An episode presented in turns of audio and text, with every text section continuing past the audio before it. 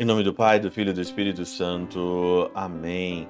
Olá, meus queridos amigos, meus queridos irmãos, sejam todos muito bem-vindos aí no nosso Teós. Hoje, dia 29 aqui de março, nessa terça-feira, nós estamos na quarta semana da nossa quaresma. Viva de Coriezo, per cor Maria. Hoje o evangelho, ele é muito interessante, o evangelho de João, no capítulo 1, versículo de 1 a 16.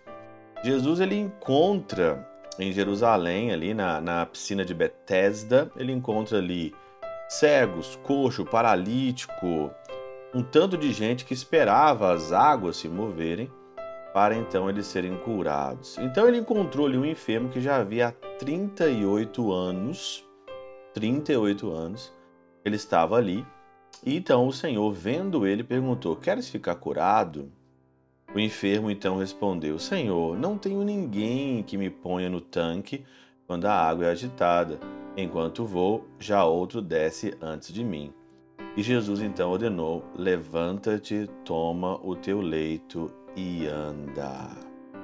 Eu gostaria de comentar aqui um tema livre, segundo essa passagem que eu achei super interessante, né? Geralmente nós, seres humanos, e nós estamos vivendo hoje numa geração e a ordem, a ordem natural, né, de força, de coragem, de destreza, né, de andar com as próprias pernas, ela está totalmente desorientada. Nós vivemos hoje numa sociedade vitimista, aonde que é mais fácil sempre eu colocar a culpa no outro ou eu dizer que eu não tenho a oportunidade. Hoje aqui, esse enfermo diz: Senhor, não tem ninguém que me ponha no tanque quando a água se move para que eu possa ser curado. Não tem ninguém. E o que, que Jesus falou? O que Jesus disse aqui hoje? Levanta-te, toma o teu leito e anda. Com Jesus, com Jesus, nós podemos levantar, tomar o nosso leito e andar. E aí é que acontece o milagre. O milagre da nossa vida, ele acontece quando nós chamamos a responsabilidade para nós mesmos, tomamos a responsabilidade na nossa mão, chamamos a responsabilidade para nós e dizemos: Eu vou fazer e eu vou acontecer.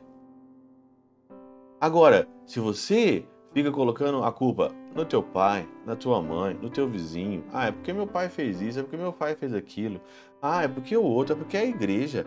Ah, se você fica caçando coisas, você não vai chegar a lugar nenhum. Olha o evangelho dominical, o evangelho do filho pródigo. Olha o evangelho do filho pródigo. O filho pródigo, como diz São João Crisóstomo, ele fez penitência por si só, espontaneamente. Ele olhou ele teve uma análise dali. Ninguém dava pão para ele comer. Ele tentava saciar ali com a, a, comida, com a lavagem dos porcos e ninguém dava nada para ele. Ele pensou: na casa de meu pai eu tenho muito mais, eu vou voltar. Eu vou voltar. Eu vou voltar para a casa do meu pai. Eu vou fazer diferente. Ele procurou um rumo dele e ninguém, ninguém falou nada para ele. Você percebeu ali e o filho pródigo, ninguém falou nada para ele. Aqui ainda é Jesus, né? Aqui ainda Jesus disse ainda para aquele enfermo ali, levanta-te, toma tua, toma tua maca e anda. Mas engraçado, o filho pródigo, né? O filho pródigo não, ninguém falou nada para ele. As respostas estão aqui dentro de nós. Mas quando a ordem da força, da virtude, da cólera estão apagadas pelo vitimismo, pelo complexo de inferioridade, pelo ciúme, pela inveja, por jogar a culpa no outro, no outro, estão ali cobertos de pecado, como é que você vai ter força para a reação? Como é que você vai ter força para reagir na tua vida?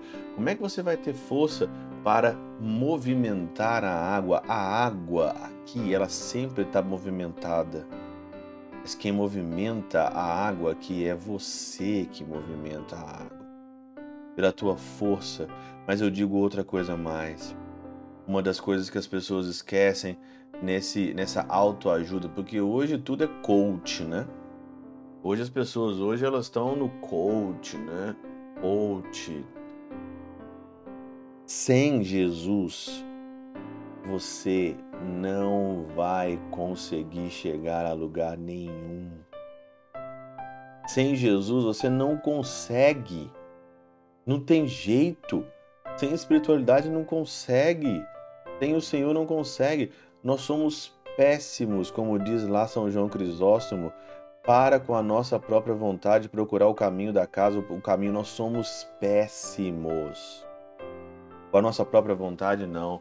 Mas o Senhor veio a esse mundo, se encarnou, et verbum, carum factum est, se fez modelo para cada um de nós, para nós termos um caminho de voltar para nossa casa.